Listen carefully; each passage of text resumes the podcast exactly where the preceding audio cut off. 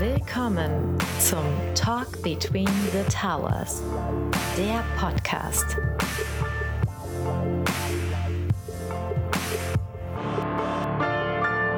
Hallo und herzlich willkommen zu einer neuen Ausgabe vom Talk Between the Towers.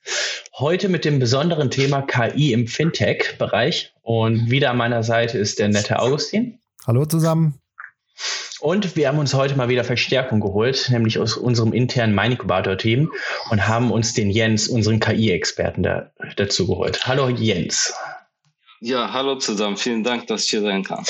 Ja, nee, schön, dass du äh, dabei bist. Ich meine, wir sind ja immer wieder auf tatkräftige Experten angewiesen. Ähm, magst du dich mal eben vorstellen, dass die Leute oder unsere Hörer wissen, wer du überhaupt bist und warum du überhaupt qualifiziert bist, über KI zu sprechen? Ja, natürlich, selbstverständlich. Also ich bin der Jens und ich bin Data Scientist bei Mine Incubator. Ich bin relativ jung noch. Ich bin jetzt seit letztem Jahr, Ende letzten Jahres im Herbst bin ich zum Mine Incubator gekommen und dort dann auch zuständig für die Themen künstliche Intelligenz, also AI heißt das bei uns und auch Quantencomputer, womit wir uns auch äh, im Bereich KI auseinandersetzen. Ähm, du hast es gerade angesprochen, du bist Data Scientist. Was ich mich gerade frage, wo gibt es einen Unterschied zwischen künstlicher Intelligenz und Data Science oder wird das vermischt? Gehört es zusammen? Ähm, wie ist da dein Blick? Ja, also natürlich gibt es einen Unterschied. Es ist nicht das Gleiche, sondern Data Science, als Data Scientist beschäftigt man sich, naja, wie der Name schon sagt, hauptsächlich mit Daten. Künstliche Intelligenz auf der anderen Seite beschäftigt sich auch mit Daten. Jedoch äh, ist das Tätigkeitsfeld eines Data Scientists durchaus äh, umfassender als nur künstliche Intelligenz, sondern es geht natürlich auch um die Vermittlung von den äh, ja, gefundenen äh, Dingen. Also wenn ich jetzt ein Machine Learning Modell äh, konstruiere oder Daten analysiere, dann geht es natürlich auch darum, meine Erkenntnisse weiter zu vermitteln. Also beispielsweise an das Management oder an andere Stakeholder. Und hierbei muss ich dann natürlich die äh, einzelnen Personen kontaktieren und auch beispielsweise Techniken wie die Datenvisualisierung einsetzen oder natürlich mich auch mit entsprechenden Fachbereichen unterhalten, um weitere Einsichten zu bekommen, was denn überhaupt gefragt ist, was relevant ist, weil ich kann mich natürlich nicht mit allen Bereichen, die jetzt äh, in denen KI eingesetzt werden kann, auskennen im Detail. So, es reicht für mich fast, wenn ich das Fachwissen aus dem Bereich KI habe und das andere Fachwissen aus den äh, ja, jeweiligen Fachbereichen bekomme ich dann dazu. Also das heißt eigentlich, dass der Data Scientist, also wenn ich dich richtig verstehe, beschäftigt sich der Data Science voll, Scientist vollumfänglich mit der Thematik, also der Analyse von Daten und was man damit machen kann. Und KI, künstliche Intelligenz, ist ein Auszug daraus. Ist es, habe ich das richtig verstanden, Jens? Genau, so kann man es ausdrücken. Äh, dazu muss man natürlich aber auch sagen, dass Data Scientist äh, ein nicht besonders standardisierter äh, Beruf ist. Also wenn ich mich mit anderen Kollegen aus dem Bereich unterhalte, die teilweise auch aus ganz anderen Branchen kommen, dann sieht denen ja äh, Arbeitsalltag komplett unterschiedlich aus. Ähm, beispielsweise bei meinem Inkubator ist es natürlich so, wir beschäftigen uns hauptsächlich mit Forschung und Entwicklung. Das heißt, ich beschäftige mich mit ganz anderen Themen als ein Data Scientist beispielsweise in der Commerzbank oder ein Data Scientist bei einem Online-Versandhandel. Von daher ist das äh, Tätigkeitsfeld sehr breitfassend und erfordert natürlich dementsprechend auch viel äh, ja, Einsatz und viel, viel Wissen. Ähm, klingt ja spannend. Okay. Also nicht so eintönig, ne? Also sprich, äh, der, der, der, der Projektmanager, um das mal zu vergleichen, der kümmert sich um Projekte, hat seine Projektmanagement-Standards. Natürlich sind die Inhalte des Projektes jeweils unterschiedlich und äh, und so kann man das ja auch beim Data Scientist jetzt quasi sehen. Ähm, es geht nicht darum, immer das Gleiche zu tun, der Sachbearbeiter, sondern das ist ein individueller, äh, individueller Scope von der ganzen oder, oder Arbeitsumfeld, sage ich mal. Ne? Also so verstehe ich das. Hm. Ja. Vielleicht mal äh, eine, eine Nachfrage, weil ich finde es ja eigentlich ganz gut, dass wir auch immer interne Experten befragen können. Das, äh, das bedeutet auf der einen Seite, man kann natürlich auch Fragen eher stellen, die man sich jetzt nicht trauen würde, anderen Leuten zu stellen. Also so empfinde ich es auf jeden Fall. Und was ich mir immer überlegt habe, um es nochmal diesen Begriff Data Science nochmal einzuordnen, ähm, es, gibt es einen großen Unterschied oder ist es oder gibt es überhaupt einen Unterschied zwischen Statistik und Data Science? Also hätte man jetzt vielleicht vor zehn Jahren gesagt, okay, ich bin kein Data Scientist, sondern ich bin ein Statistiker oder sind das auch wieder unterschiedliche Bereiche? Nein, tatsächlich sind die beiden Bereiche sehr verwandt. Also als Data Scientist äh, benutze ich hauptsächlich statistische Methoden und auch Machine Learning ist äh, eine Weiterentwicklung der Statistik quasi. Der, ich würde mal sagen, der grö größte Unterschied ist einfach, dass als Data Scientist muss ich deutlich mehr Wissen im Bereich ähm, Computer Science, also Informatik besitzen, weil es ist nicht mehr ausreichend, einfach nur Erkenntnisse aus Daten zu gewinnen, sondern diese Erke sondern die äh, Algorithmen, das muss alles automatisiert geschehen. Das bedeutet, die Datensets sind äh, deutlich größer. Es geht um ähm, Datenbanken, man muss Datenbanken abfragen, man muss äh, andere Techniken beherrschen, wie beispielsweise Web Scraping, also Daten automatisiert aus dem Web abgreifen und die Datenvisualisierung ist dann auch quasi teilweise automatisiert gesteuert. Oder wenn man jetzt an einen Data Scientist zum Beispiel in der Automobilbranche denkt, bei dem äh, diese die Systeme, die dort entwickelt werden, müssen ja auf ganz bestimmten, äh, auf ganz bestimmte Hardware laufen, die wiederum sehr eingeschränkt ist, was beispielsweise Energieverbrauch und so weiter eingeht. Das sind alles äh, Dinge, mit denen sich ein, sag mal, klassischer Statistiker nicht so beschäftigen müsste, sondern bei dem wäre wahrscheinlich vorwiegend der einfach nur die Analyse der Daten im Vordergrund. Spannend. Du hast es, du hast es gerade schon erwähnt, also es sind äh, Begriffe gefallen wie künstliche Intelligenz oder Artificial Intelligence AI. Es ist Machine Learning gefallen, natürlich Daten und so. Kannst du, also ich weiß, es ist immer schwierig, wir lachen auch im Mining Inkubator immer so ein bisschen drüber, äh, über die Definition von künstlicher Intelligenz, aber so rein, äh, um eine Art Einordnung zu, zu gewinnen, das glaube ich, äh, es wäre jetzt mal wichtig zu sagen, was ist eigentlich Machine Learning, was ist äh, oder maschinelles Lernen, was ist künstliche Intelligenz, was ist Deep Learning, ist auch noch ein Begriff, der äh, sehr häufig noch auftaucht. Könnt, könntest du uns dazu mal einmal so, eine, so einen kleinen Ausflug geben, was ist was?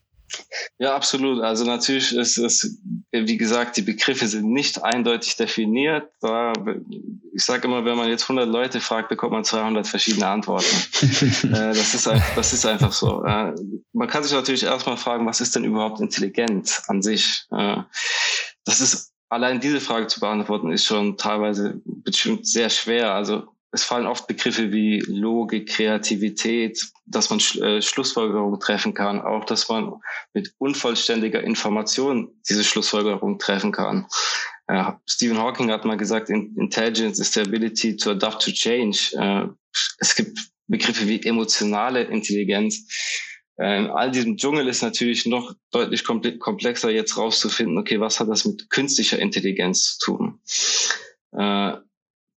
Kurz gesagt, es gibt bei der künstlichen Intelligenz insbesondere zwei Formen, die man unterscheiden kann. Und das eine ist die starke äh, künstliche Intelligenz oder auf Englisch wäre es dann General Artificial Intelligence und die schwache beziehungsweise Narrow AI.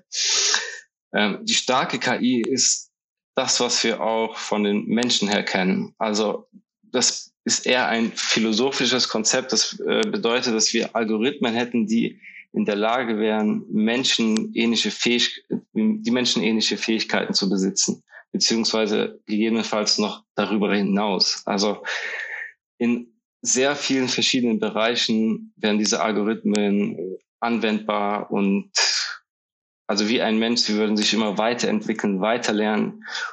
Und das ist etwas, wovon wir momentan noch sehr weit entfernt ist. Was wir im Moment haben, ist die schwache KI, die Narrow AI. Das bedeutet, die kann einen ganz bestimmten Teilbereich, ein sehr spezifisches Problem sehr gut lösen.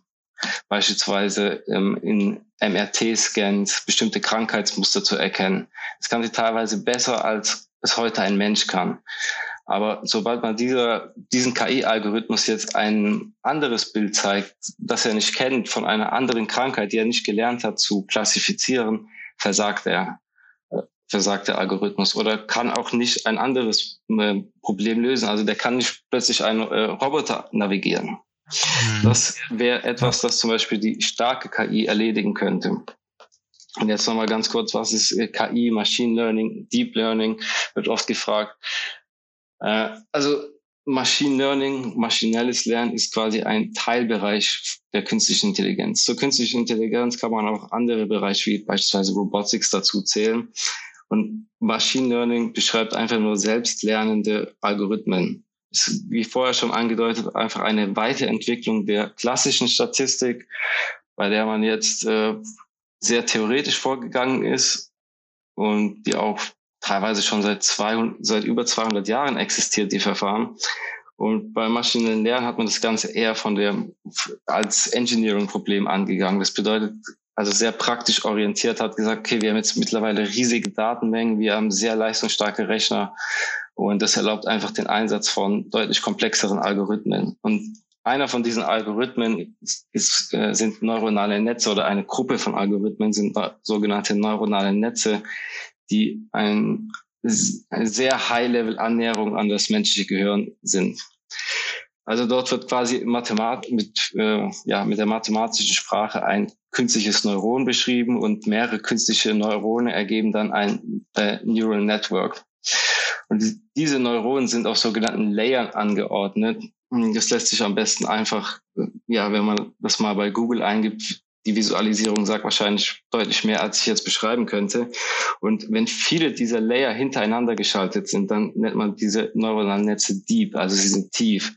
Und der Vorteil dabei ist einfach, dass sie sehr, sehr komplexe Probleme lösen können und sehr viele Input-Daten Input-Daten verarbeiten können. Also beispielsweise äh, Datensätze mit Tausenden von Variablen oder auch Daten wie jetzt beispielsweise Bilddaten, Textdaten, Audiodaten, die sind für äh, Algorithmen immer noch sehr schwer und mit neuronalen Netzen oder Deep Neural Nets lassen sich diese Probleme mittlerweile angehen. Mhm.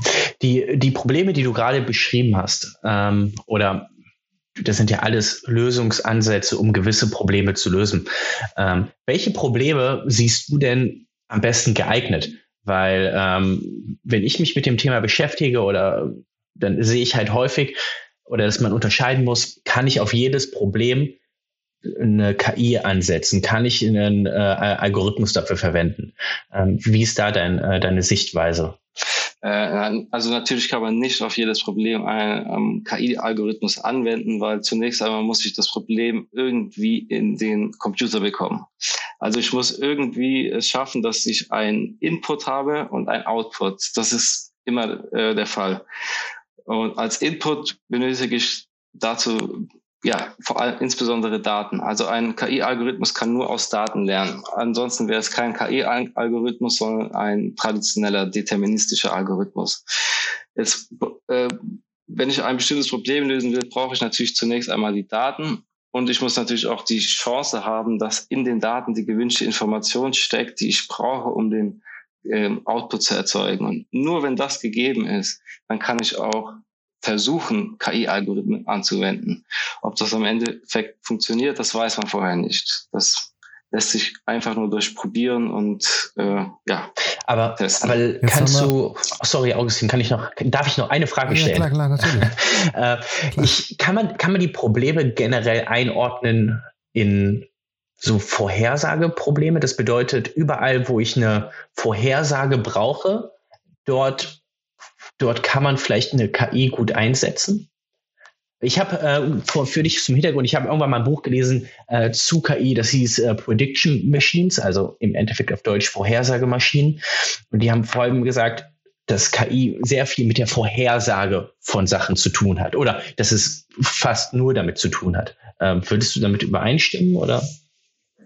Ja, also natürlich in erster Linie sind die meisten KI-Algorithmen dazu äh, geeignet, Vorhersagen zu treffen. Also beispielsweise Vorhersagen über die Zukunft, wenn, wenn wir jetzt zeitlich geordnete Daten hätten oder wie beispielsweise vorher mit den MRT-Scans beschrieben, anhand der Bilder jetzt Vorhersagen zu treffen, zu welchem Krankheitsmuster äh, das vorliegende Bild passt. Aber es ist nicht nur der Fall. Also es gibt auch KI-Algorithmen, die beispielsweise große Daten äh, clustern, sogenannte Clustering-Algorithmen, also die jetzt weniger Vorhersagen treffen, sondern die mir es einfach erlauben, aus riesigen, ungeordneten Daten mehrere Gruppen zu bilden, die ich dann eventuell logisch interpretieren kann. Oder natürlich, es gibt auch andere Modelle, die beispielsweise das sogenannte Reinforcement Learning, ähm, das, äh, das kennt man vielleicht, wenn man AlphaGo verfolgt hat, also das äh, sehr komplexe Spiel Go, bei dem äh, Brettsteine bewegt werden,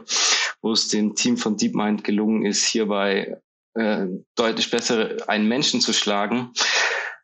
Äh, das geht quasi in die Richtung, dass KI hier Spiele spielen kann. Das war doch sogar so, also ich glaube, das ist ein ganz gutes Beispiel. Das war doch sogar so, dass die Maschine nicht nur nach einigen Ansätzen den, den ich glaube, viertbesten, weltweit viertbesten äh, äh, Go-Spieler geschlagen hat, sondern er ist dadurch auch schlauer geworden, also der Spieler an sich, der Mensch, äh, weil er Methoden gelernt hat, die normalerweise ein Mensch niemals spielen würde, die Maschine aber gespielt hat und selbst damit auf den dritten Platz weltweit aufgestiegen ist oder, oder es war fünfter und vierter Platz oder sowas. Auf jeden Fall hat sich der Mensch dadurch verbessert. Ne? Also das war doch das Beispiel, was du gerade ansprichst.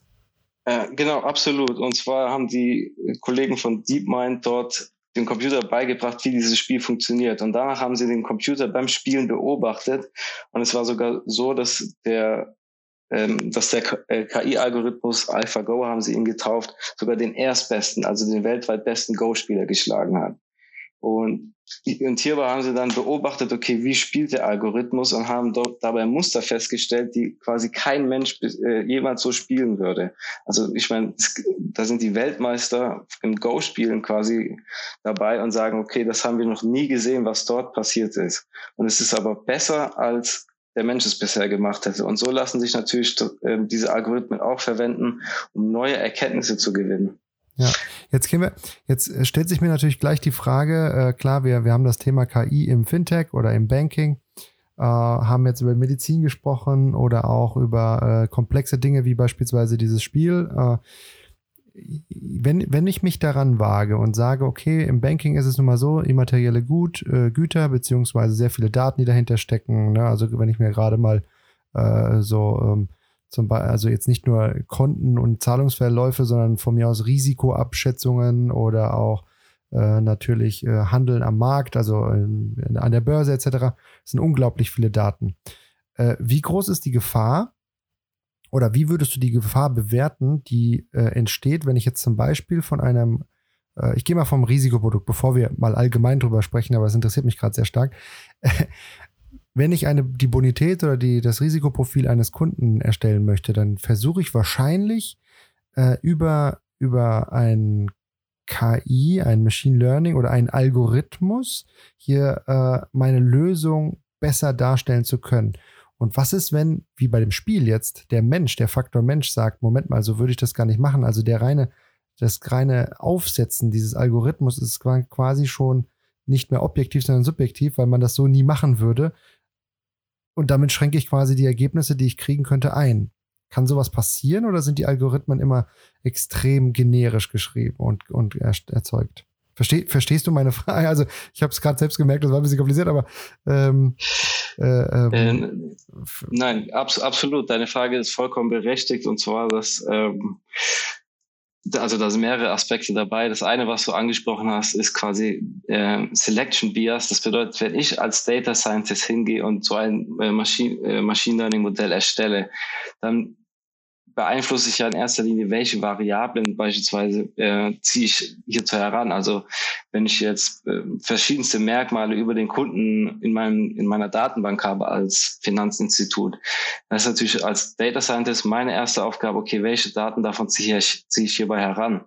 Wenn ich jetzt ähm, beispielsweise Daten wie ähm, das äh, Geschlecht des Kunden heranziehen würde, was ähm, nicht nur verwerflich ist, sondern regulatorisch sogar ähm, nicht äh, machbar, dann wäre das natürlich ein, dann würde ich meine eigene Meinung hier mit reinbringen in dieses KI-Modell. Ja. Auch wenn das KI-Modell natürlich an sich äh, total äh, objektiv bewertet. Aber ähm, es, es, ich meine, ein KI-Algorithmus ist nichts anderes als eine mathematische Formel. Die, aber Trotzdem muss man natürlich immer aufpassen, welche Daten bringe ich hier rein, wie bewerte ich die Ergebnisse. Und dann ist es leider noch so, dass ein sehr großes Problem bei den KI-Algorithmen ist das sogenannte Blackbox-Problem. Ich, ich bekomme von den heutigen, von den sehr komplexen Algorithmen sehr, sehr gute Ergebnisse. Allerdings weiß ich nicht, wie diese Ergebnisse zustande kommen. Und ich kann das auch leider so gut wie überhaupt nicht nachvollziehen. Und insbesondere dann nicht, wenn ich ein Modell habe mit Hunderten oder gar Tausenden von Inputfaktoren. Dann werde ich niemals herausfinden können, warum dieses Modell so so entschieden hat. Und gerade bei dem Fall, wo du jetzt sagst, Risikobewertung, dann ist es natürlich ein größeres Problem, weil wenn ich jetzt einem Kunde einen Kredit verweigere als Finanzinstitut, das aber nicht begründen kann, dann ist es ziemlich schlecht. Ja, die Blackbox. Also wenn ich, zu, wenn ich zur Bank gehe und sage, ich möchte einen Kredit haben, ich möchte hier ein, ein Geschäft eröffnen, ich habe einen Businessplan, ich habe alles und dann am Endeffekt sagt der Bankberater mir, nein, das geht nicht, dann sage ich, möchte ich gerne wissen, okay, warum denn nicht oder was kann ich tun, damit das am Endeffekt funktioniert? Woran hakt Und wenn er mir sagt, naja, ich weiß nicht, äh, aber hier mein neuronales Netz hat mir das rausgegeben, dann ist natürlich okay. ja. Ja. Aber was mich da interessieren würde, kommen wir denn näher in die Richtung, dass es irgendwie wiederum andere Computerprogramme, Software gibt, die KI erklärbar macht? Weil das ist ja ein riesiges Problem. Ich glaube, wir könnten wahrscheinlich die allein, wenn wir uns im Banking bewegen, durch verbesserte Modelle oder erklärbare Modelle, durch diesen Einsatz von diesem könnten wir uns, könnte man Milliarden an, äh, an Risikovorsorgegeldern äh, und Kosten sparen. Daher, das ist ja, ist es im Moment so dieses Wettrennen dahin, äh, KI erklärbar machen oder oder ist es eigentlich ein Problem, äh, wo keiner überhaupt Ansätze hatte, äh, wie man das lösen kann? Ja, also es ist ein sehr aktives Forschungsgebiet, nur muss man natürlich dazu sagen, dass es auch sehr komplex ist, weil auf der einen Seite ist, ähm, wie sehr ich die KI-Algorithmen an sich quasi nachvollziehen kann. Auf der anderen Seite ist es so aber auch, wie sehr kann ich denn die Inputdaten überhaupt nachvollziehen. Also sogar wenn, wenn ich es schaffen würde, von einem Modell mit tausenden Variablen äh, mir genau diejenigen rauszusuchen, die mein Ergebnis stark beeinflussen und quasi einen KI-Algorithmus auf den KI-Algorithmus äh, anwende, der mir sagt, okay, diese und diese Variablen hier haben äh, signifikant zu dem Ergebnis beigetragen, dann ist es als Mensch teilweise dennoch sehr komplex, das, was dort dahinter steckt, nachzuvollziehen. Also das Problem an sich ist leider sehr, sehr komplex, aber es ist dennoch eins, das ähm, ja sehr präsent ist in der heutigen Forschung. Man muss nur leider dazu sagen, dass die Ansätze, die heute verfügbar sind, leider nicht dazu geeignet sind, Modelle mit sehr vielen Variablen zu erklären. Also wenn ich jetzt eine überschaubare Anzahl habe, beispielsweise 50 einzelne Variablen, dann kann ich das schon meistens sehr gut nachvollziehen. Aber mit viel mehr wird es dann momentan leider noch sehr schwer, aber ich bin da guter Dinge, dass das in Zukunft besser wird. Was, was, gibt, was gibt es denn für oder dir bekannte äh, erfolgreiche Use Cases im Banking, wo auch 50 äh, Variablen quasi ausreichen, um ein gutes Ergebnis hinzubekommen? Ähm, und, wo, und woran wird aktuell geforscht oder wo geht die äh, Entwicklung hin? Was siehst du da? Okay, das ist natürlich jetzt eine ähm, sehr gute Frage, weil äh, ich weiß natürlich nicht, wie viele Variablen in jedem einzelnen Banking-Use-Case drin sind. Okay, vergiss die Variablen. Das ist wahrscheinlich ein bisschen zu viel verlangen. Ähm, nichtsdestotrotz, äh, also ganz konkret. Wir verlangen viel von unseren Gästen. ja. Also beispielsweise das Customer Relation Management, bei dem es insbesondere darum geht, dass ich meine Kunden zum Beispiel segmentiere, also in verschiedene Gruppen einteile und dass ich diesen Gruppen dann wiederum bestimmte Produkte empfehlen kann oder Produkt, äh, Produkte genau auf diese Kundensegmente maßschneidern kann. Oder beispielsweise aus dem Bereich äh, HR, bei dem ich als äh, ich meine, Finanzinstitute sind sehr oft sehr große Unternehmen. Das bedeutet, wenn die Bewerbungen ausschreiben, dort gehen äh, Stellen ausschreiben, da gehen sehr, sehr viele Bewerbungen ein, teilweise tausende Bewerbungen. Mit Machine Learning kann ich hier beispielsweise schon mal eine erste Analyse durchführen und geeignet, eine geeignete Vorauswahl treffen. Im Accounting-Bereich kann ich äh, testen, ob ähm, ja, ob meine Bilanzdaten korrekt sind, ob die regelkonform sind oder die optimieren. Aber natürlich jetzt mal zu den bankspezifischen Use Cases. Äh, einer der interessantesten ist wahrscheinlich Fraud Detection. Äh, mit Sicherheit, weil einfach Fraud immer ein Problem ist. Und solange wir auch nur einen Euro verlieren an, sage ich mal, Kriminelle, die versuchen, ähm, mit betrügerischen Machenschaften etwas zu ergaunern, ist das immer noch zu viel. Es geht hier beispielsweise um Kreditbetrug, um Kreditka äh, ja, Kreditkartenbetrug, Bilanzbetrug, aber auch Manipulation der Kapitalmärkte. hierbei kann Machine Learning sehr gut helfen. Aber auch, wie du schon angesprochen hast, Augustin, die Risikobewertung von Unternehmen, bei dem ich mit Machine Learning natürlich auch deutlich mehr Inputfaktoren berücksichtigen kann. Also ich kann beispielsweise mir anschauen, wie werden diese Unternehmen in den sozialen Medien äh, äh, betrachtet. Was sagen die News? Was sagen Wirtschaftsmagazine, Tageszeitungen zu den einzelnen Unternehmen? Ich kann all diese Daten nutzen, um daraus äh, Risikobewertung abzuleiten. Spannend. Ich, ein, ein, ein, ein sehr interessanter Use Case, der ist eigentlich ein bisschen älter schon, aber ist zum Beispiel im Asset Management, also wo es darum geht, dass ich ähm, ja möglichst genau diejenigen Aktien mir rauspicke, die natürlich morgen hochgehen. Das wollen wahrscheinlich viele Leute. also wenn du den gefunden hast, so, jetzt nochmal genau zuhören.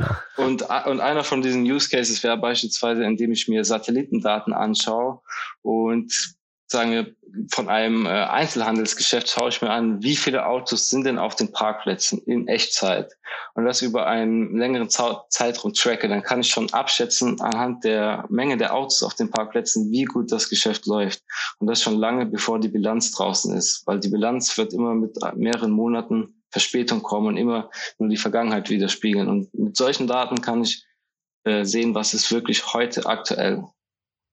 Spannend, Ey, wirklich spannend. Ähm, tatsächlich, äh, sobald du die, die Satellitendaten ausgewertet hast, äh, sag uns doch einfach mal kurz unser, und unseren Hörern vielleicht kurz Bescheid, äh, äh wo es gut läuft und bei welchen Geschäften vielleicht auch weniger. das wäre sehr nett.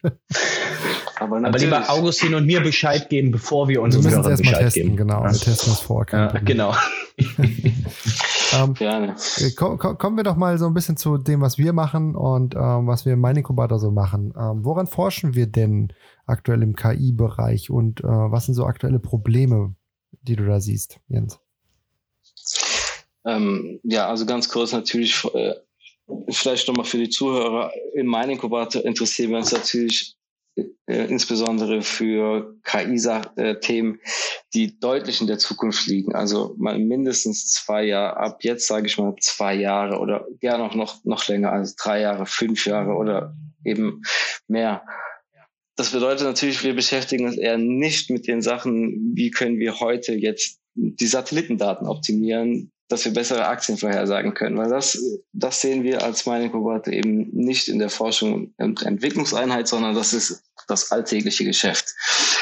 Wir beschäftigen uns insbesondere damit, ähm, natürlich zum einen zu verfolgen, wo gibt es in, im KI-Bereich ähm, Trends, wo zeichnen sich Trends ab, wo zeichnen sich technologische Sprünge ab, also wo gibt es signifikanten Fortschritt und nicht nur ein, ja, es ist jetzt leicht besser als gestern. Das ist quasi der stetige Prozess, der dahinter steht. Aber wenn es jetzt ein ähm, ja, größeren Sprung gibt, beispielsweise im Bereich der Textverarbeitung, dann wäre das für uns wieder etwas, wo wir sagen, okay, jetzt würden wir genauer hinschauen. Aber natürlich, wie schon gesagt, jetzt mit dem Ausblick auf die ähm, ja, ferne, ferne Zukunft, insbesondere schauen wir, was ist denn, was wird denn benötigt, um starke KI? Was brauchen wir dafür, wenn wir eine starke KI erzeugen möchten? Natürlich werden wir im Mining Incubator jetzt ähm, nicht die starke KI an sich entwickeln, aber wir können uns natürlich fragen, okay, was hält uns denn theoretisch davon ab? Äh, und ein, einer der Faktoren, die wir hier äh, insbesondere ausgemacht haben, ist die Hardware. Äh, die Methoden, mit der heutige KI-Algorithmen erzeugt werden, trainiert werden, ist einfach leider, muss man dazu sagen, sehr ineffizient. Also ich muss einem, wenn ich einen KI-Algorithmus trainieren möchte, der mir äh, Hunde von Katzen unterscheidet, dann muss ich dem zehntausende Katzen und zehntausende Hundebilder zeigen. Und das Training wird sehr, sehr lange dauern und dadurch sehr viel ähm, ja, Ressourcen in Anspruch nehmen. Also was heißt Energieverbrauch, ähm, ähm CO2-Ausstoß und so weiter. Das ist einfach sehr schlecht, weil wenn wir jetzt uns beispielsweise Menschen betrachten, ein Mensch, ich brauche einem Kind nicht 10.000 Katzen und 10.000 Hunde zu zeigen, bis, es, bis er die beiden un, äh, unterscheiden kann. Die KI-Algorithmen brauchen das leider. Die heutigen. Und da ist natürlich die Frage, kann man das verbessern? Und hier haben wir zum Beispiel zwei Technologien ausgemacht, die hierbei helfen könnten. Das eine sind äh, sogenannte Neuromorphic Computing.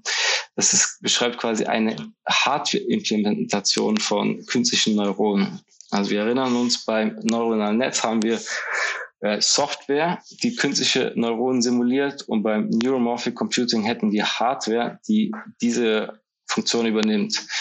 Der Vorteil dabei ist, dass das Ganze deutlich effizienter äh, fortstatten geht. Aber man muss natürlich auch sagen, es ist noch in, einem, in einer sehr frühen Forschungsphase. Also es ist noch lange nicht auf dem Stand, dass man dort irgendwas äh, Produktives einsetzen könnte. Das ist eine der Technologien, die uns beschäftigt. Und die andere ist auch, da wir uns ja sowieso mit dem Thema Quantencomputer auseinandersetzen, die Verbindung von Quantencomputing und Machine Learning, also das sogenannte Quantenmachine Learning. Weil die Hoffnung hierbei ist, dass Quantencomputer es erlauben, sobald sie mm, ja, stark genug sind, die ähm, KI-Algorithmen so weit zu verbessern, dass es, äh, wie es mit klassischer Hardware überhaupt nicht möglich wäre. Und also insbesondere alternative Technologien, die uns auf dem Weg dazu helfen können, wirklich äh, drastische Sprünge in der Technologie zu erreichen. Spannend, mal einen Blick in die, in die Zukunft äh, anstellen zu können und mal zu schauen, was da kommt. Hardware ist ein großes Problem, aber wenn wir jetzt nochmal über jetzt sprechen, über jetzt und heute, Sebastian, wie siehst du eigentlich das ganze Thema äh, künstliche Intelligenz äh, bei Startups und im Fintech. Äh, ich vermute mal, das taucht häufig auf, oder? Wie sieht's aus? Definitiv. Äh, ich glaube, äh, mittlerweile sind wir, äh, sind wir schon weiter, natürlich als in den letzten Jahren. Äh, am Anfang wurde viel KI überall, sagen wir mal, drüber gestreut über jedes Geschäftsmodell. Egal, ob jetzt KI dafür geeignet war oder nicht, aber es hat auf jeden Fall was gewirkt, nämlich die Bewertung hat es getrieben. Viele Investoren, äh, die noch nicht ganz so erfahren mit der Technologie waren, haben auch das gekauft und haben gesagt, wow, okay, das, das bringt eine gewisse Fantasie für ein Geschäftsmodell, wenn da jetzt auch, wenn äh, ein gewisses Problem mit KI verbunden wird. Heutzutage sind aber auch die Investorenseite dann doch etwas weiter und man sieht zwar oder man hört zwar den Gründern zu und die sagen dir, wir verwenden für unser Startup äh, oder für unser Problem, was wir lösen, KI. Viele Investoren können schon für sich dann entscheiden, ob es überhaupt notwendig ist, ob das jetzt nur ein Sales-Spruch ist, äh, um eine große Vision zu verkaufen, ähm, oder ob es hier wirklich äh, sich um ein Problem handelt, wo KI notwendig ist, beziehungsweise wo KI einen deutlich Mehrwert liefert. Daher äh, muss man heute, glaube ich, äh, können Investoren es besser einschätzen. Aber es ist immer so, natürlich sind äh, Startup-Gründer häufig ganz früh dran bei jeden Technologien, bei den neuesten Entwicklungen. Deswegen haben sie dort auch immer ein Wissensvorsprung. Ähm, und äh, das bedeutet, bei den neuesten Entwicklungen kann es schon sein, dass äh, Investoren dann nicht mehr auf der Höhe sind und, ähm, und es das auch wieder ein Bewertungsvorteil ist, wenn ich KI einsetze. Ähm, Im Groben, aber um das mal so, um es abzurunden, man, wir gucken uns die Geschäftsmodelle genau an und wir evalu evaluieren für uns selber dann auch, ob KI hier eingesetzt wird, um meine Bewertung zu treiben, um mein Sales Pitch zu verbessern, äh, oder ob hier wirklich richtige KI eingesetzt wird, um ein Businessproblem zu lösen und es auch einen äh, erhöhten Mehrwert äh, mir liefert. Spannend. Also mit dem Blick auf die Uhr äh, muss ich sagen, ich stelle fest, wir sollten das Thema vielleicht nochmal aufgreifen. Ich gucke zu unserem äh, Pro Producer äh, Ersin, vielleicht reden wir nochmal drüber. Äh, aber ich glaube, das war eine sehr, sehr spannende Folge. Ich habe viel gelernt, sehr äh, coole Einblicke. Vielen Dank, Jens. Definitiv. Vielen Dank, Jens, dass du da warst. Ja, sehr gerne. Sehr gerne. Und ähm, ja, dann bedanken wir uns fürs Zuhören, würde ich sagen. Und wünschen noch einen schönen Tag. Bis dahin, macht es gut. Alles klar. Ciao. Ciao.